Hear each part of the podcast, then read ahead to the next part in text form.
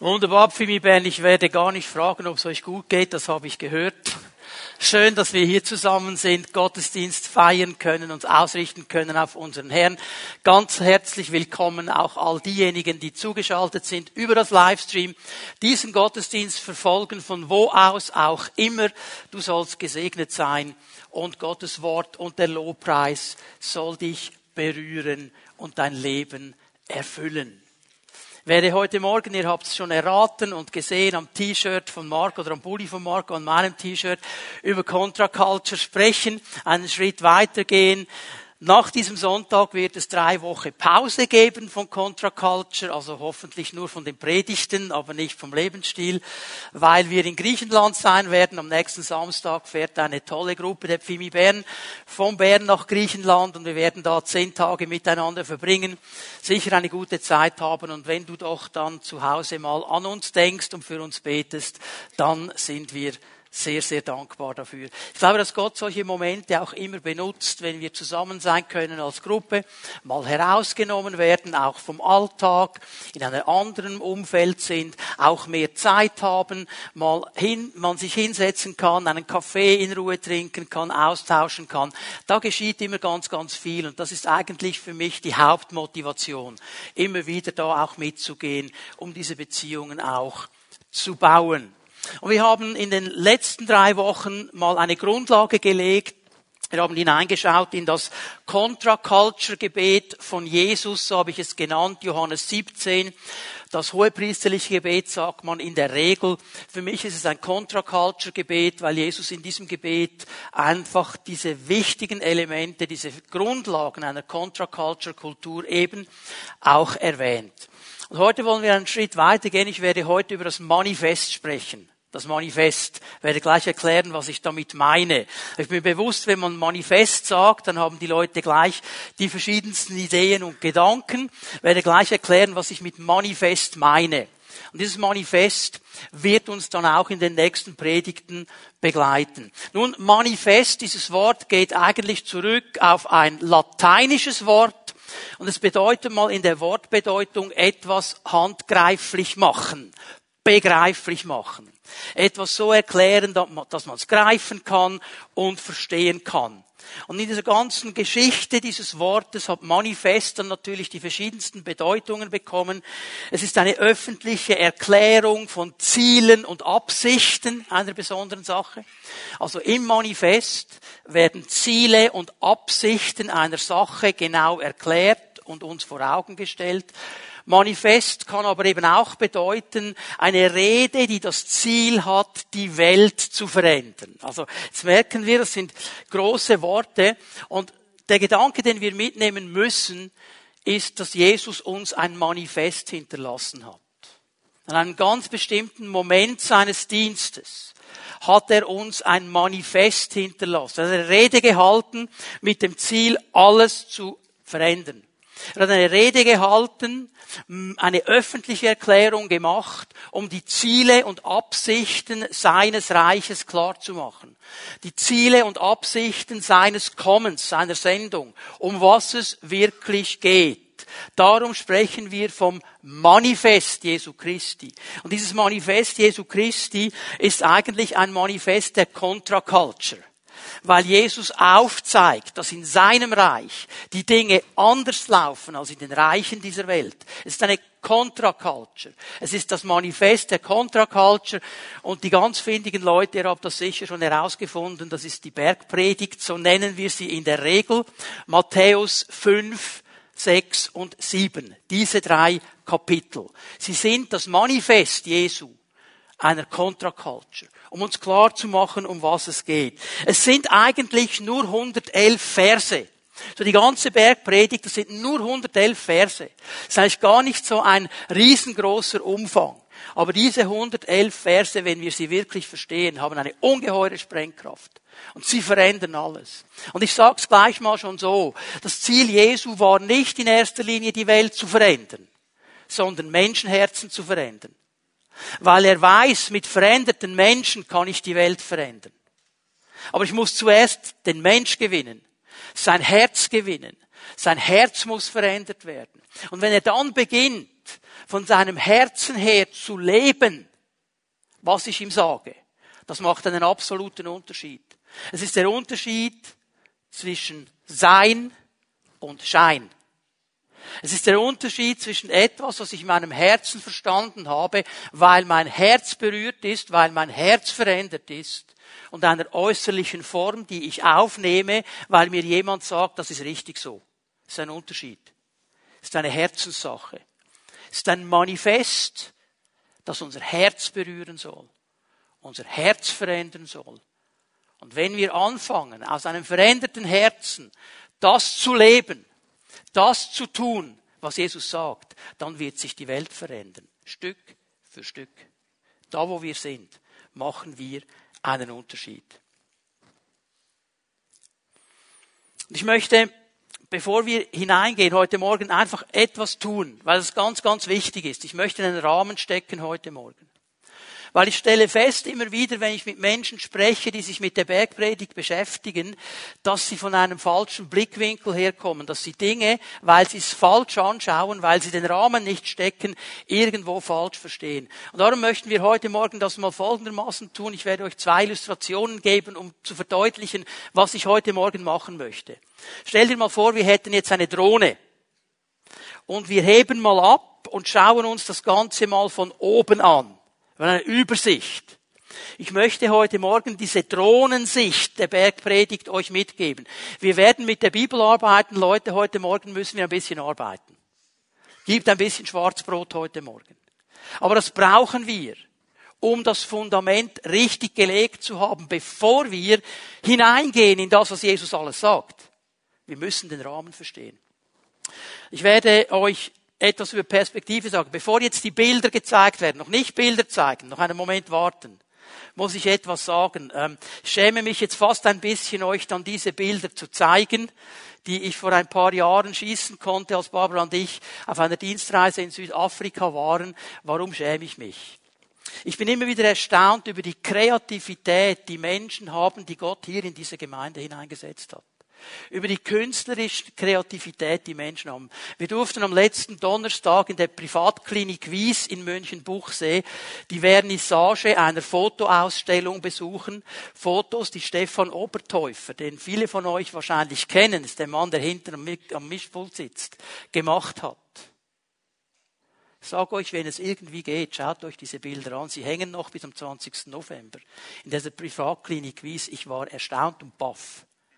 Und darum schäme ich mich fast ein bisschen, jetzt meine Bilder zu zeigen. Das ist ein riesengroßer Unterschied. Aber wenn ihr das machen könnt, einrichten könnt, geht hin. Das lohnt sich wirklich, sich diese Bilder anzuschauen.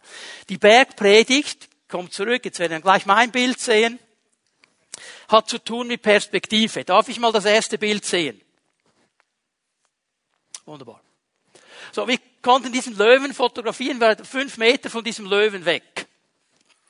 Jetzt, wenn du das so anschaust, ist das eine gefährliche Sache. So ein Löwe in dieser Währung, der kann zehn Meter weit springen. Also wenn der springt, dann hat er mich schon. Er kann sich mit einer Geschwindigkeit von 60 Stundenkilometern vorwärts bewegen. Das schaffe ich nie. Vielleicht für fünf Meter, dann ist vorbei. Okay? Also, jetzt kannst du sagen, boah, also von dieser Perspektive gefährlich, gefährlich, was der da gemacht hat. Vielleicht denkst du, boah, unser Pastor ist ein mutiger Mann. Immer eine Frage der Perspektive. Jetzt zeige ich euch die zweite Perspektive. Darf ich das zweite Bild sehen? Von wo aus ich das Bild gemacht habe. Aus diesem Jeep. Und seht ihr, da war ein äh, Spurenleser vorne, der hat alles überwacht von seinem Hochsitz. Dann war der Driver da und nebenan der Mann mit der grünen Kappe ist der Wildhüter. Und seht ihr, was der vorne hat da? Ein Gewehr. Und der hätte das Gewehr genommen, wenn der Löwe sich bewegt hätte. Also ich war relativ sicher mit Barbara zusammen in diesem Jeep und habe aus der Sicherheit des Jeeps diesen Löwen fotografiert. Das ist alles eine Frage der Perspektive. Versteht ihr das? Wie wir Dinge anschauen, ist die Einordnung, die wir diesen Dingen geben. Und darum möchte ich heute Morgen eine Drohnensicht, eine Perspektive geben, der Bergpredigt. Damit, wenn wir dann nach meiner Abwesenheit anfangen darüber nachzudenken, was Jesus gesagt hat, dass wir es aus der richtigen Perspektive sehen. Das ist mir mein Anliegen heute Morgen. Es geht um eine Perspektive. Und das erste, was ich euch zeigen möchte, wir lesen mal an, Matthäus 5, nur die ersten beiden Verse, Matthäus 5, 1 und 2. Als Jesus die Menschenmenge sah, wenn du ein bisschen nach oben gehst, Kapitel 4, ab Vers 23, die folgende Verse, da lesen wir, dass eine ganz, ganz große Menschenmenge Jesus gefolgt ist. Es waren viele Leute da. Es wird keine Zahl genannt, aber es war eine Riesenmenge und sie haben sich gefreut am Dienst von Jesus, über die Lehre, die er gegeben hat, über die Heilungen, die geschehen sind, über die Befreiungen, die geschehen sind. So, da war eine riesengroße Fels, äh, Menschenmenge. Als Jesus diese Menschenmenge sieht, stieg er auf ein einen Berg. Jetzt wir Schweizer denken Berg. Okay, wir sind da in Israel, Galiläa, um den See Genezareth hinein. Besser übersetzt wäre, er stieg hinauf ins Bergland. Sogar Bergland ist noch ein bisschen krass, Hügelland. Das ist ein besserer Hügel für uns. Was bedeutet das jetzt? Ich möchte, dass wir verstehen, was das bedeutet. Wir lesen das und denken, ja, okay, Jesus hat sich bewegt und so. Warum hat er sich bewegt? Jetzt geht er mal bewusst weg von der Menschenmenge. Warum sage ich das so? Am See Genezareth war die damals wichtigste Handelsstraße durch Israel hindurch, die sogenannte Via Maris. Die führte bis ans Meer, war die wichtige Handelsstraße. Wer Handel treiben wollte, wer eine Botschaft hatte, die er bekannt machen wollte, ging auf diese Via Maris. Und auf dieser Via Maris hat er die Leute gesehen und hat mit ihnen ausgetauscht. Jesus geht weg von dieser Hauptstraße. Und er geht hinauf ins Bergland. Er geht weg vom bevölkerten Seeufer die Ortschaften, die man heute noch sehen kann, da wer mitkommt, das nächste Mal werden wir im November nächsten Jahres nach Israel gehen, werden uns die Gegend anschauen. Die Ortschaften, die sind heute noch da zum Teil. Und da waren die Leute, Jesus geht weg von der Hauptstraße, er geht weg von den bevölkerungsreichen Seeufern und er geht hinauf in ein Bergland. Das heißt, es war auch für die Leute, die da waren, ein Schritt. Alle, die gesagt haben, boah, jetzt völlig cool, er ist in meinem Ort, ich muss nur zwei Schritte machen, bin ich da, die mussten sich jetzt bewegen. Und da hat nicht jeder mitgemacht. Da wollten nicht alle hinauf ins Bergland. Denn sie wussten, Bergland ist karge Gegend, Bergland ist auch gefährliche Gegend, Bergland hat Räuber und so weiter. Also hier hat er schon mal eine Grenze gezogen. Da gingen nicht alle einfach mit. Und ich sage ich noch einmal, was ich schon ein paar Mal betont habe. Contra-Culture bedeutet nicht Rebellion und nicht Revolution. Wollte Jesus eine Revolution starten, wäre er unten geblieben, wo die Leute sind. Er geht weg. Er geht weg. Okay? Und dann lesen wir weiter. Er setzt sich, seine Jünger versammelten sich um ihn. Wenn der Rabbi sich setzt, hat man gewusst, jetzt will er lehren. Jetzt lehrt er das Wort Gottes. So die Jünger, die da um ihn herum waren, die wussten, jetzt wird Jesus lehren. Es ist ganz wichtig, dass wir zuhören.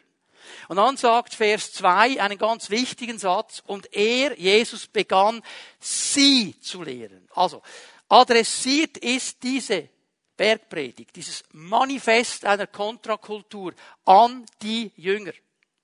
An die Menschen, die gesagt haben, wir wollen dir nachfolgen, Jesus. Wir haben eine Entscheidung getroffen. Wir lassen unsere alten Leben hinter uns und wir wollen mit dir vorwärts gehen. Du bist unser Meister.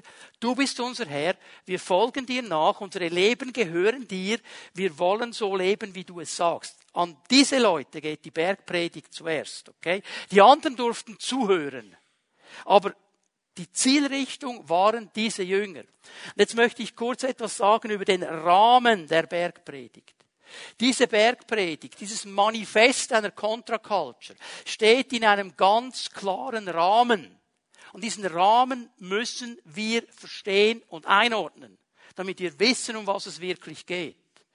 Dieser Rahmen ist zuerst einmal ein literarischer Rahmen. Ich habe euch gesagt, Matthäus 5, 6 und 7. Und es ist kein Zufall, dass diese Bergpredigt, dieses Manifest einer Contra-Culture im Matthäusevangelium in dieser Breite steht. Lukas hat einen Teil davon aufgenommen. Bei ihm heißt es die Feldrede. Und er reduziert das auf 30 Verse plus minus. Also er macht es nicht in dieser Breite, wie Matthäus es macht. Aber für Matthäus war es ein großes Anliegen. Warum Matthäus? Warum Matthäus? Wie beginnt das Matthäus-Evangelium? Matthäus macht im ersten Kapitel etwas klar. Jetzt sind wir schon bei der Weihnachtsgeschichte. Kleine Vorschau oder Vorweihnachtsgeschichte. Äh, Matthäus 1, Vers 21 bekommt Josef diesen prophetischen Zuspruch von Gott. Sie, die Maria, wird einen Sohn zur Welt bringen. Du sollst ihm den Namen Jesus geben, denn er wird sein Volk von allen Sünden befreien. Das Evangelium des Matthäus beginnt mit einer Tatsache, die wir nicht so sehr mögen. Der Mensch ist gebunden in Sünde. Er ist nicht frei. Er braucht einen Erlöser. Er braucht einen Befreier. Dieser Jehoshua, Gott erlöst, Gott errettet. Das ist die Bedeutung Jehoshua. Er erlöst. Er ist gekommen oder er wird kommen, um das Volk aus der Sünde zu erretten. Matthäus macht im ersten Kapitel klar, wir sind nicht freie Menschen. Wir haben das Gefühl, wir sind freie Menschen. Wir sind gebunden in Sünde. Wir sind gebunden in diesen Dingen, die Gott so nicht möchte und die hindern uns daran, so mit Gott zusammen zu sein, wie Gott es sich eigentlich von Anfang an vorgestellt hat. Darum ist Jesus gekommen. Das ist mal die eine Seite des Rahmens. Jetzt gehen wir auf die andere Seite des Rahmens. Es ist dann bezeichnend, dass Matthäus mit einer ganz, ganz starken Betonung des Todes und der Auferstehung Jesu sein Buch abschließt. Acht Kapitel beschäftigen sich nur mit dieser Zeit seines Leidens, seines Sterbens und seiner Auferstehung. Das ist der Punkt, den er setzt. Dieser Jesus, der gekommen ist, im ersten Kapitel angesagt, wird jetzt an diesem Kreuz genau das tun, was von Anfang an sein Auftrag war. Nämlich die Menschen zu erlösen. Ich lese mal die letzten Verse des ganzen Evangeliums. Jesus trat auf sie zu und sagte, mir ist alle Macht gegeben im Himmel und auf der Erde. Er hat alle Autorität, weil er den letzten Feind, den Tod überwunden hat. Darum, weil das so ist, darum, weil ich diese Autorität habe. Darum geht zu allen Völkern und macht die Menschen zu meinen Jüngern, tauft sie auf den Namen des Vaters, des Sohnes und des Heiligen Geistes und lehrt sie alles zu befolgen, was ich euch geboten habe. Lehrt sie, diese Contra-Culture zu leben. Lehrt sie all diese Dinge. Hast du gesehen, was hier steht? Alles alles. Leute, damals wie heute haben Menschen das Gefühl, das Evangelium ist ein Wunschkonzert. Und ich nehme mir raus, was mir passt. Und was mir jetzt gerade so irgendwie noch positiv finde. Und das, was ich nicht will, das lasse ich einfach auf die Seite. Leute, es liegt nicht an uns, Wunschkonzert zu machen. Lehret sie halten alles. Alles. Auch die schwierigen Dinge, die ich euch gelehrt habe. Alles. Wir haben einen Auftrag, das ganze Evangelium hochzuhalten. Das ist auch Contra-Culture. Du wirst nicht viel Widerstand erleben in unserer Gesellschaft, wenn du das reduzierte Evangelium predigst. Gott ist gut, Gott ist lieb, Gott macht das dann schon. Easy peasy. Dann kannst du gleich so durchlaufen, noch einen Joint reintun, ist alles im Flow. Okay? Das ist das Evangelium, wie es heute verkürzt weitergegeben wird. Da wirst du keine großen Probleme haben. Aber wenn du anfängst, das Wort zu leben, wie es wirklich ist, und diese Werte aufzuhalten und hochzuhalten, wie sie wirklich sind, dann kommt Widerstand. Weil Jesus hat ein paar Dinge gesagt, da müssen wir schon schlucken. Alles, was ich euch geboten habe. Seid gewiss, ich bin jeden Tag bei euch bis zum Ende der Welt. Jetzt setzt Jesus hier einen wichtigen Punkt. Jetzt möchte ich bitten, wenn das alles klappt, sollte jetzt noch ein anderes Logo kommen. Mal schauen, ob alles funktioniert so. Warum kommt jetzt dieses Logo? Bitte hör mir gut zu. Ohne Kreuz, Auferstehung und Sendung Jesu können wir das Manifest der Contra-Culture, die Bergpredigt, nicht richtig verstehen. Ohne Kreuz und Auferstehung und Sendung können wir das nicht richtig verstehen. Dann werden wir scheitern. Dann werden wir scheitern an dem, was in diesem Manifest gesagt wird. Wir brauchen die Kraft des Kreuzes. Wir brauchen die Kraft der Auferstehung. Wir brauchen die Kraft der Sendung Jesu, um überhaupt an den Punkt zu kommen zu sagen, da starten wir. Nämlich nicht aus meiner Kraft, sondern aus seiner. Nicht aus dem, was ich kann, sondern aus dem, was er durch mich bewirken will. Das ist der große Unterschied. Es geht nicht um den christlichen Schein. Es geht um das christliche Sein. Darum brauchen wir dieses Kreuz. Und ich werde es immer wieder zeigen, wenn wir über die Bergpredigt sprechen. Weil wenn wir das lesen, dann ist das Kreuz noch weit weg. Wir sind erst in Kapitel 5, 6 und 7. Das Kreuz kommt dann irgendwann in Kapitel 27 so richtig auf das Podest. Aber ohne dieses Kreuz können wir es nicht verstehen. Das ist der literarische Rahmen. Es gibt auch einen historischen Rahmen. Ich weiß jetzt für einige Leute ganz schwierig, aber das müssen wir einordnen, Leute. Wir müssen sein, das ist so wichtig. Was ist der historische Rahmen? Der historische Rahmen ist nichts anderes als das, was wir in der Theologie die Heilsgeschichte nennen. Gott hat eine Heilsgeschichte. Er hat von Anfang an gewusst, was am Ende kommt. Darum sprechen wir von einer Heilsgeschichte. Und noch einmal, es ist kein Zufall, dass das alles bei Matthäus steht, denn Matthäus ist der Evangelist, der wie kein anderer auf die Kontinuität zwischen Altem Testament und Neuem Testament hinweist. Das sind nicht zwei verschiedene Bücher. Also Altes Testament ist nicht Gott 1.0, Neues Testament ist Gott 2.0. Ist alles Gott. Ist alles Gott. Und diese Kontinuität, die heute oft aufgelöst ist, das Alte Testament ist nicht wichtig für uns, wir sind Menschen des neuen Bundes, dann sägst du dir dein Fundament weg und kannst nicht bestehen. Und diese Kontinuität betont Matthäus wie kein anderer. Du kannst mal hineingehen und staunen darüber, wie viel Mal er sagt in diesem Evangelium, damit erfüllt wird. Jesus hat das getan, damit erfüllt wird, was Jesaja gesagt hat, was der Prophet gesagt hat, was das Alte Testament sagt. In diesem ganzen Matthäus Evangelium 60 Erwähnungen des Alten Testamentes und 30 Zitate. Warum sage ich das? Jesus ist der von den Juden sehnlichst erwartete Messias. Und mit diesem sehnlichst erwarteten Messias kommt das Reich des Messias. Auch darauf haben sie gewartet. Wir haben hier ein Volk, das unter der Bedrückung einer fremden Armee lebt. Die Römer waren im Land. Sie haben eine Gewaltherrschaft gehabt.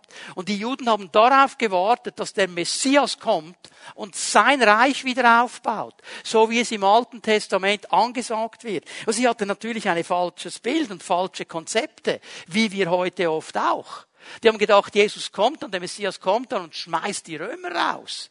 Und dann werden wir wieder die Chefen sein. Das war der Unterpunkt, den sie auch noch gedacht haben. Und Jesus macht es ganz anders. Warum? Weil Jesus denkt nicht in den Kulturgedanken unserer Welt. Er denkt eben Contra-Culture. Er denkt vom Reich Gottes her. Und darum muss er mit seinen Jüngern darüber sprechen. Was wir hier haben in diesem Contra-Culture-Manifest, in dieser Bergpredigt. Was wir hier haben, ist eigentlich der einfache Punkt, dass Jesus die Wurzeln betont. Da kommen wir her. Und da bauen wir auf. Und das war von Anfang an Gottes großer Plan. Darum geht es. Der Rahmen. Okay, also jetzt hast du mal einen Rahmen. Jetzt müssen wir, und das ist nächste Punkt, der einzige nächste Punkt, den ich noch habe heute Morgen, über den Kern der Bergpredigt sprechen. Wo liegt des Pudels Kern? Was ist der? Um was geht es? Und wir werden jetzt miteinander über die mit am schwierigsten verstandenen Aussagen des Neuen Testaments sprechen. Matthäus 5, 17 bis 20 sind die mit am schwierigsten verständlichen Aussagen Jesu im Neuen Testament. Es gibt noch ein paar andere. Aber die sind schon ziemlich schwierig. Aber wenn wir jetzt den Rahmen gesetzt haben und wenn wir von der richtigen Perspektive an, hineinschauen, dann wird vieles klar werden. Ich lese einfach mal an und kommentiere, während wir durchgehen. Matthäus 5, Vers 17. Denkt nicht, ich sei gekommen, um das Gesetz und die Propheten aufzuheben. Es ist interessant, wie Jesus hier beginnt. Er spricht zu seinen Jüngern. Und ich meine, Johannes lässt uns ja den Einblick, äh, im, im glaube Johannes 1 lesen wir das, dieser Einblick, Jesus wusste genau, was in ihren Herzen ist. Also der kannte ja seine Schlawiner. Der wusste ja genau, was sie denken. Der wusste es ja genau. Und wenn er hier sagt, denkt nicht, dann ist das nicht irgendwie so eine Stilformel, sondern er hat das angesprochen, was die in ihrem Herzen hatten. Denkt nicht, dass ich gekommen bin, das Gesetz und die Propheten aufzuheben, äh, sagt diese Übersetzung. Eigentlich bedeutet dieses Wort abschaffen, außer Kraft setzen. Also Jesus sagt, ich bin nicht gekommen, um das Gesetz abzuschaffen und das Gesetz außer Kraft zu setzen. Das ist nicht mein Auftrag. Ich bin nicht gekommen, um aufzuheben, sondern um zu erfüllen. Man müsste hier sagen, ich bin gekommen, um es zum Abschluss zu bringen, um die Forderungen des Gesetzes alle zu erfüllen. Darum bin ich gekommen. Jetzt, Jesus macht klar, warum er auf diese Erde gekommen ist. Und er erfüllt das am Kreuz von Golgatha. An diesem Kreuz, wo er selber als das Lamm Gottes unsere Sünden getragen hat und für unsere Sünden gestorben ist und das letztgültige Opfer für alle Zeit gebracht hat, das uns den Weg frei macht zum Vater.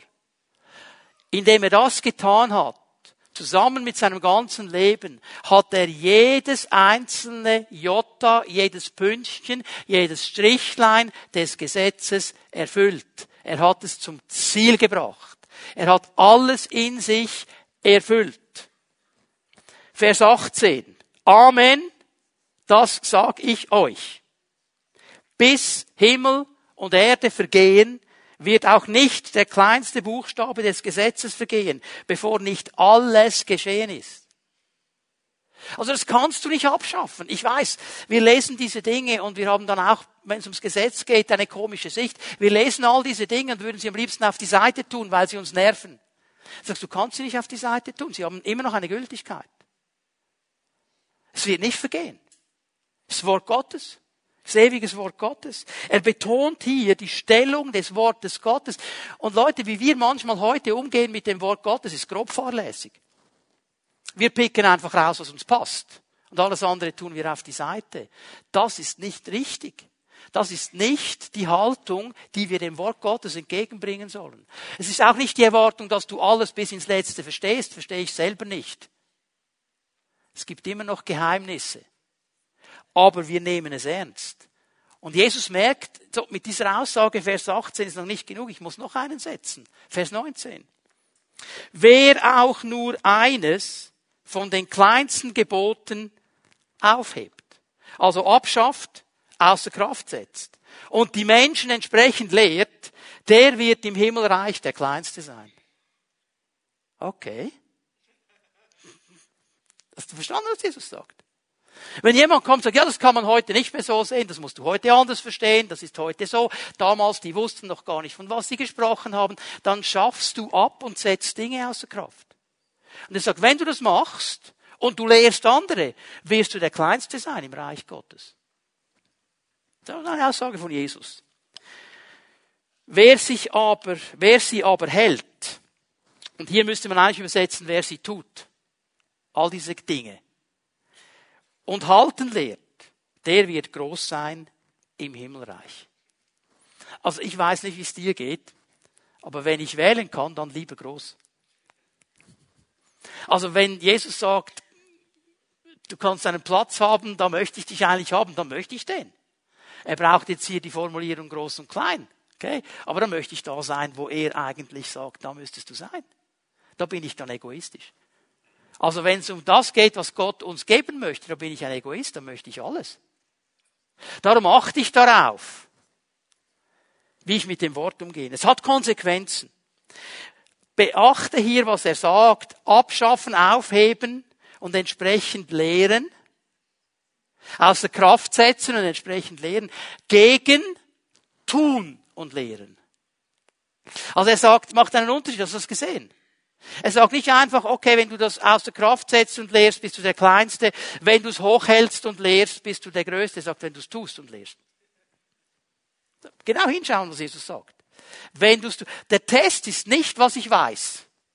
Der Test ist, was ich lebe. Das ist der Test. Das ist der schwierigste Test. Weil wir wissen alle ganz, ganz viel. Wir sind krass überinformiert. Wir gehen nur ins Internet und saugen uns alles runter. Und ich sag's dir gleich, mach dir den Stress nicht, du kannst von mir aus trotzdem machen, kannst googeln, du wirst 150 andere Auslegungen finden, warum die etwas anderes sagen, wenn du es willst. Kein Problem. Du kannst dir alles runterziehen. Aber die Frage ist, was besteht den Test? Auch vor Gott. Und wenn du denkst, boah, das ist jetzt ziemlich heftig, so wart nur, das Heftige kommt erst noch. Und kommt Vers 20. Darum sage ich euch, wenn eure Gerechtigkeit nicht weit größer ist als die der Schriftgelehrten und der Pharisäer, werdet ihr nicht in das Himmelreich kommen. Das ist starker Tabak. Das ist starker Tabak. Stell dir jetzt mal vor, was da abgeht. Da sind die Jünger um Jesus herum. Jesus sitzt da und sagt, Jungs, Petrus, Jakobus, Johannes, wie ihr alle heißt, wenn eure Gerechtigkeit nicht weit größer ist als die der Pharisäer und Schriftgelehrten, kommt nicht mal rein. Komm ich rein. Ich kann mir vorstellen, Petrus gleich, er war überzeugt, er schafft das. Thomas hat eine Krise bekommen, der hat nie geglaubt, was Jesus sagt im ersten Moment. Und so, wie sie alle waren, da kommt, und das geht bei uns genauso. Einige Leute sind gleich zusammengesunken, als ich das gelesen habe. Das werde ich nicht schaffen. Jetzt, wenn wir aber davon ausgehen, dass Jesus nicht etwas von uns verlangt, das wir nicht schaffen können, kannst du dich gleich wieder aufrichten. Nun müssen wir es jetzt einordnen. Von was spricht er? Und das werden wir tun miteinander. Um was geht es hier? Jesus zieht die Konsequenz aus dem, was er bis jetzt gesagt hat. Nämlich, es geht um das Sein, nicht um den Schein. Es geht nicht darum zu wissen, es geht darum zu tun und zu handeln. Und ernst zu nehmen, was ich sage. Das ist eine Konsequenz jetzt. Angesprochen noch einmal hier primär die Jünger. Was sind das für Leute? Das sind Leute, die eine Entscheidung getroffen haben in ihrem Leben. Eine Entscheidung, diesem Jesus nachzufolgen. Eine Entscheidung, ihr Leben nicht mehr so zu führen, wie sie es bis zu diesem Punkt geführt haben, sondern zu drehen, umzudrehen, sich wegzuwenden von ihrem alten Leben, sich wegzuwenden von den Dingen, die nicht in Ordnung sind, die Kraft Gottes zu suchen, sind solche Menschen. Und Menschen auch, die bereit sind, ihr Kreuz auf sich zu nehmen All in. Nicht nur ein Teil von mir, alles. Das sind diese Menschen, die spricht er an. Und von ihnen sagt er, das ist die Gerechtigkeit, die ich fordere. Was bedeutet Gerechtigkeit hier im Zusammenhang dieses Manifests? Es bedeutet hier mal, gebe einfach die Bedeutung, die Übereinstimmung mit Gott in meinem Handeln, in meinem Tun, in meinem Lehren. Ich mache mich eins mit Gott und ich handle so, ich will so handeln, ich will das umsetzen und ich will es so lehren. Das ist mal die Grund, der Grundpunkt. Warum nennt Jesus hier die Schriftgelehrten und die Pharisäer? Ist das euch aufgefallen? Wenn eure Gerechtigkeit nicht weit höher ist als die der Pharisäer und der Schriftgelehrten, warum nennt er die beiden? Genau darum, weil er noch einmal betonen will, es geht um das Tun und das Lehren. Die Pharisäer waren bekannt für ihre Werke. Die haben viel getan, und dann noch ein paar extra Gesetze aufgebaut, dass sie ja keinen Fehler machen. Und bei ihnen ging es nur ums Tun. Die haben nicht nachgefragt, wer du bist, was in deinem Herzen ist. Die haben geschaut, macht der Dave äußerlich alles richtig. Und wenn er äußerlich alles, er wascht sich richtig, er bewegt sich richtig, er macht das und das und das, all diese Gesetze, dann haken sie das ab, sagen super. Das war ihre Stärke. Die Schriftgelehrten, Schriftgelehrte, die hatten eine Lehrstärke. Jesus sagt beides. Tun und lehren. Nehm's zusammen. Jetzt muss die Gerechtigkeit höher werden. Um was geht es? Eine Riesenherausforderung. Wir gehen mal Schritt für Schritt durch. Er sagt, eure Gerechtigkeit, also auch unsere Gerechtigkeit. Wenn, darf ich mal sehen, wer, wer sagt, ich bin ein Jünger Jesu? Ja, seid mal mutig. Okay, alle anderen, ihr dürft euch heute bekehren und Jünger werden, wenn ihr das möchtet.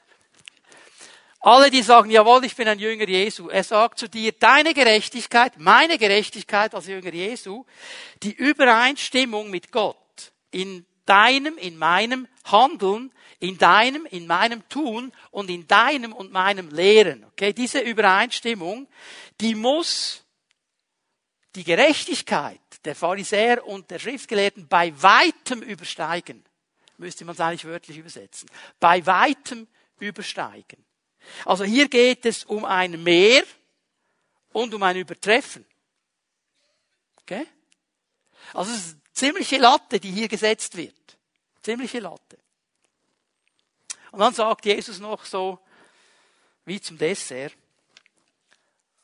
meine lieben Jünger, wer das nicht vorweisen kann, der kommt nicht rein ins Reich Gottes.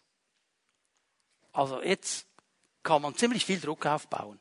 Und Leute, an diesen Versen sind Menschen gescheitert, die mit ganzem Herzen aus sich selber wollten. Und sie sind daran gescheitert, weil sie den Rahmen dieses Manifests nicht verstanden haben, weil sie die Zielgruppe nicht verstanden haben und weil sie den Kern nicht verstanden haben. Weil Jesus eines ganz genau weiß.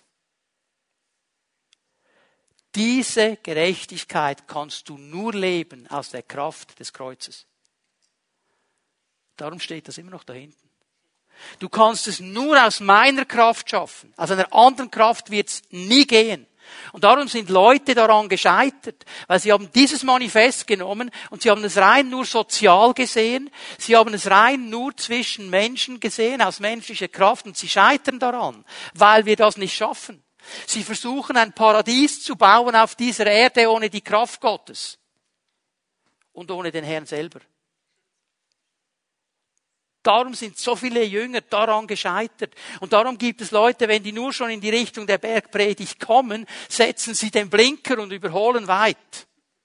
Und gehen weg, weit weg von diesem Manifest. Um was geht es Jesus? Die Gerechtigkeit der Pharisäer und der Schriftgelehrten ist eine rein äußerliche Gerechtigkeit. Ist rein äußerlich. Ihre Werke sind rein äußerlich. Ihre Lehre ist Theorie. Sie wissen alles, sie geben dir das auch weiter.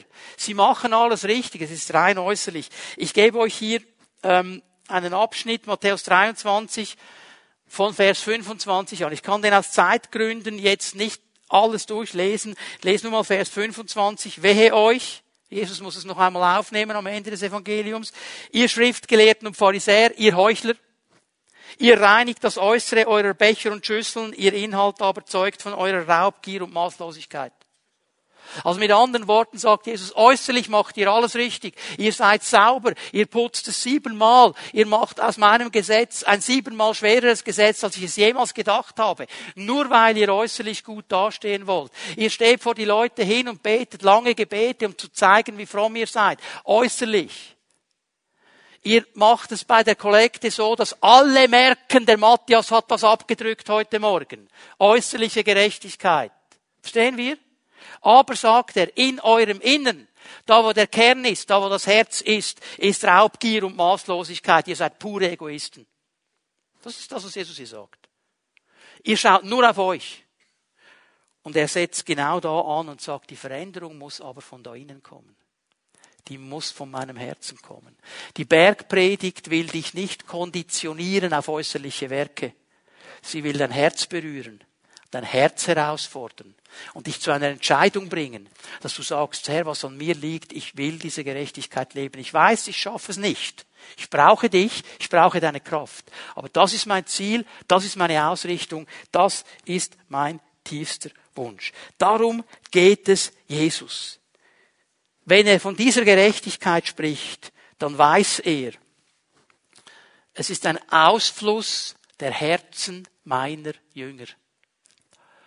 Wenn ihre Herzen verändert sind, wenn ihre Herzen mehr und mehr in Einklang kommen mit diesem Manifest, dann wird ein Ausfluss sichtbar werden in ihrem Herzen. Denn, was sagt Jesus so schön, wes des Herzen voll ist, Davon redest du, so handelst du. Das ist der Punkt. Er will die Herzen verändern. Es ist eine Gerechtigkeit, die in mir beginnt, in meinem Herzen. Ich muss es zuerst an mein Herz heranlassen. Ich kann zerbrechen, wenn ich denke, boah, und ich könnte euch gleich sagen, jetzt könnte ich euch fünf Leute sagen, die sind frömmer als ich. Könnte ich zerbrechen. Ich kenne die nicht notwendigerweise auch persönlich, ich sehe es von außen. Denk, boah, so fromm wie der. Ich kann zerbrechen daran, wenn ich versuche, aus meiner Kraft so zu sein. Ich bin nicht er und er ist nicht ich. Ich muss es an mein Herz heranlassen. Herr, was sagst du für mein Leben? Was ist der Punkt für mein Leben? Contra Culture hat verstanden, es geht im Reich Gottes nicht um das äußere Einhalten von Gesetzen. Es geht um die inneren Motive. Ist euch aufgefallen, Markus 7, schreib's dir auf. Jesus hat ein Streitgespräch mit den Pharisäern, die greifen ihn an, weil er sich nicht ritual gewaschen hat vor dem Essen und die Jünger auch nicht. Interessanterweise in diesem ganzen Markus 7 sagt Jesus ihnen nicht, ihr seid völlig daneben mit euren Ansprüchen. Er schaut einfach in ihr Inneres. Er sagt, ihr wascht alles, aber innerlich seid ihr weit weg. Ja? Also Jesus sagt nicht, das ist einfach falsch. Aber er sagt, eure Motive sind falsch. Ihr habt ein Gesetz aufgebaut aber eure Motive sind falsch. Das ist nicht die Gerechtigkeit des Reiches Gottes. Es geht auch nicht primär um konkrete Regeln. Alles richtig machen. So viele Leute sagen, ich habe gebetet, ich habe doch alles richtig gemacht, wieso hat Gott nicht? Weil du nicht Gott bist und kontrollierst, was er zu tun hat. Er ist Gott. Es geht um ein geistliches Prinzip. Es geht das Verstehen geistliche Prinzipien. Jesus will mein Herz verändern. Es geht auch nicht darum, bloß Sünde zu vermeiden. So viele Christen, die gehen durchs Leben mit Scheuklappen. Und sie versuchen in ihrem Scheuklappenblick einfach alles richtig zu machen, keine Sünde zu tun. Und sie sind so fixiert und so versteift, dass du das Gefühl hast, was ist mit dem los? Also für, für Menschen bedeutet das, werde Christ und deine Lebensfreude ist vorbei. Game over. Jetzt beginnt der Stress des Lebens. Jetzt müssen die Gebote eingehalten werden. Das ist nicht das, von was Jesus spricht. Es geht um das Erkennen und das Tun des Willen Gottes. Leute, wenn ich verstanden habe, dass das der Gedanke Gottes ist und dass der Gedanke Gottes gut ist, das ist doch ganz normal, dass ich sage, das möchte ich für mein Leben. Ich habe nicht gesagt, dass es einfach ist. Aber es ist gut, es ist richtig. Und das muss die Motivation sein. Ich weiß nicht, wer von euch hat sich am 1. Januar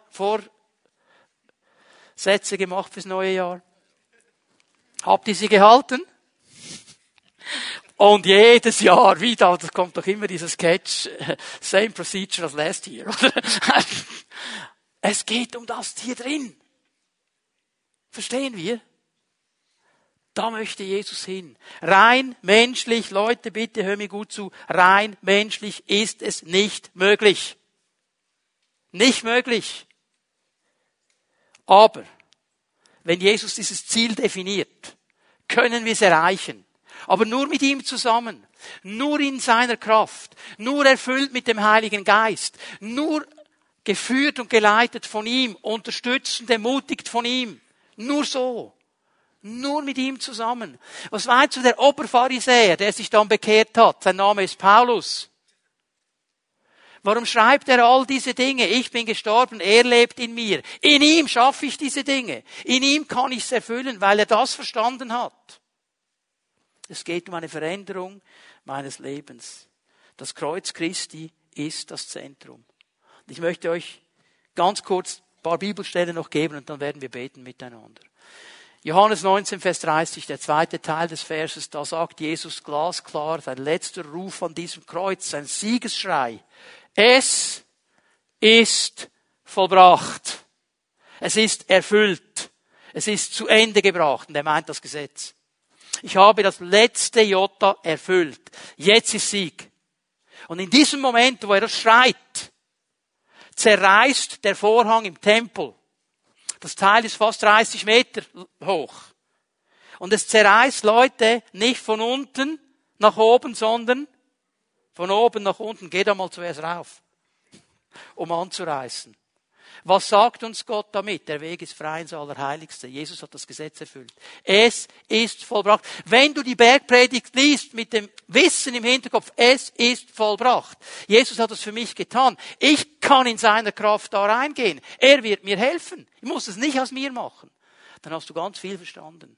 Wenn du zweitens verstanden hast, 2. Korinther 5, 21, der, der ohne Sünde war, hat Gott für uns zur Sünde gemacht, damit wir durch die Verbindung mit ihm die Gerechtigkeit bekommen, mit der wir vor Gott bestehen können. Dass Jesus nicht nur das Gesetz erfüllt hat, sondern in dem Moment, wo du das für dich in Anspruch nimmst, und du sagst, ich will ein Nachfolger sein. Jesus, du sollst mein Herr sein. Ich gebe dir mein altes Leben. Ich gebe dir meine Sünde. Ich gebe dir meine Versäumnisse. Ich will dein Leben. In dem Moment, sagt Paulus hier, gibt es einen Tausch.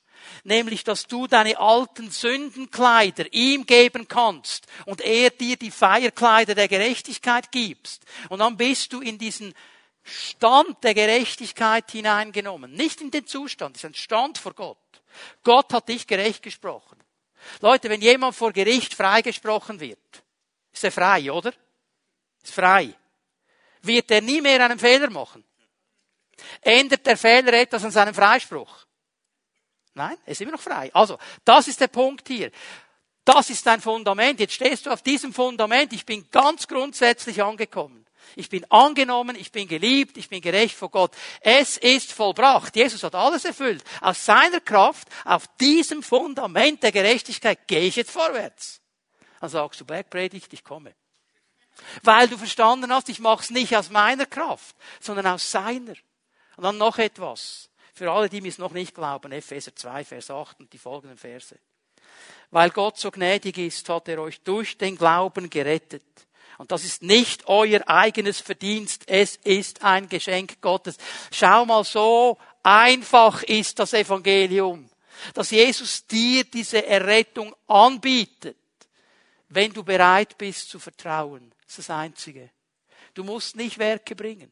Du musst nicht eine Biografie bringen, die perfekt ist. Du musst nicht, in den letzten fünf Tagen habe ich nichts Falsches gemacht. Du musst es einfach glauben. Du musst glauben, dass dieser Jesus bereit ist, deine Sündenkleider zu nehmen und dir ein Feierkleid zu geben. Es ist nicht unser Verdienst. Keiner von uns hätte das je verdient. Und Paulus macht es nochmal klar, es ist Gnade, es ist reine Gnade. Ihr werdet also nicht aufgrund eurer guten Taten gerettet, damit sich niemand etwas darauf einbilden kann. Klammer, Pharisäer und Schriftgelehrte. Klammer geschlossen. Das ist es nicht. Das ist es nicht. Und trotzdem, leben viele Christen noch genauso. Jetzt kommt noch ein Vers. Denn wir sind Gottes Schöpfung. Er hat uns in Christus Jesus neu geschaffen, damit wir die guten Taten ausführen, die er für unser Leben vorbereitet hat.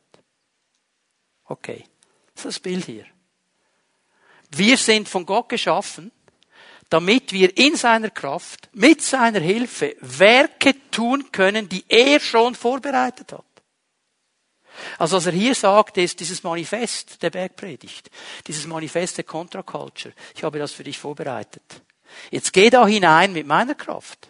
Geh da hinein mit meinem Mindset. Geh da hinein mit meinem Verständnis. Lass es dich nicht kaputt machen. Lass dich nicht unter Druck setzen, sondern geh da hinein mit dem Herzen eines Jüngers der sagt, jawohl Herr, let's do it. Mit dir zusammen packe ich das.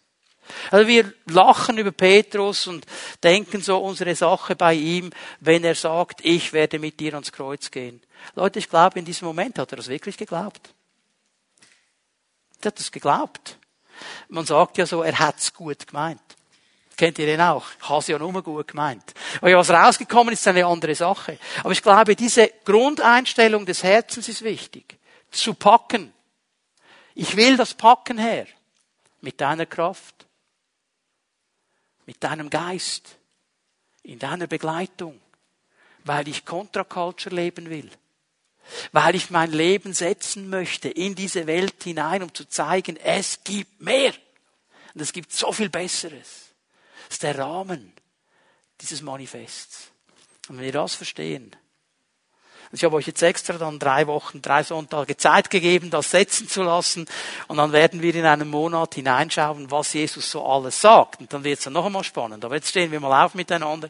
Ich möchte bitten, dass die Lobpreise nach vorne kommen.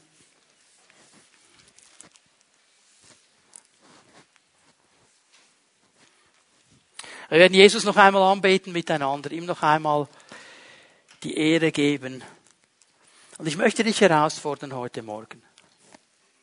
Ich möchte dich herausfordern zu einer Entscheidung.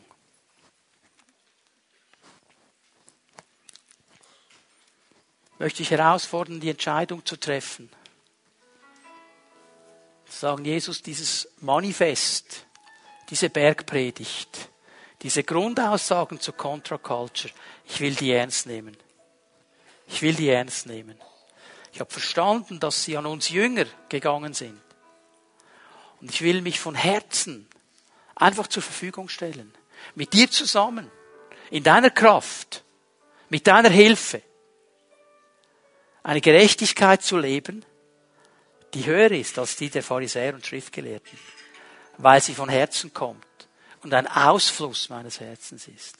Mit anderen Worten, wenn du diese Entscheidung triffst, dann lässt du zu, dass Jesus dein Herz berühren darf. Dass er an deinem Herzen handeln darf. Dass er an deinem Herzen wirksam wird. Ich glaube, das ist das Allerwichtigste für heute Morgen. Ich möchte das so machen, dass wir den Herrn jetzt noch einmal anbeten und preisen, ihm die Ehre geben. Und alle die, die hier sind heute Morgen, sagen, Herr, ich lasse das zu. Ich lasse es heute Morgen zu, dass du mein Herz berührst dass du in mein Herz hineinsprichst. Und vielleicht kommt er und schneidet etwas ab. Vielleicht kommt er und muss zuerst einmal etwas verbinden, wo du jahrelang unter Druck gestanden hast und zerbrochen bist daran. Muss er dich gesund machen, damit du auf eine neue Ebene kommst. Und für andere ist es einfach die Berührung des Herzens, dass das, was eigentlich da hineingesetzt ist und was einmal gebrannt hat, wieder neu brennt. Jesus möchte Herzen berühren. Und wenn wir ihn anbeten, dann lade ich dich ein, wenn du das möchtest heute Morgen, dann komm einfach hier nach vorne. Komm, während wir den Herrn jetzt anbeten, hier nach vorne, stell dich hier vorne auf und sag somit in diesem nach vorne kommen vor der sichtbaren und unsichtbaren Welt, Herr, was an mir liegt, mein Herz ist dabei. Lass uns Jesus anbeten. Wenn du das möchtest, komm hier nach vorne.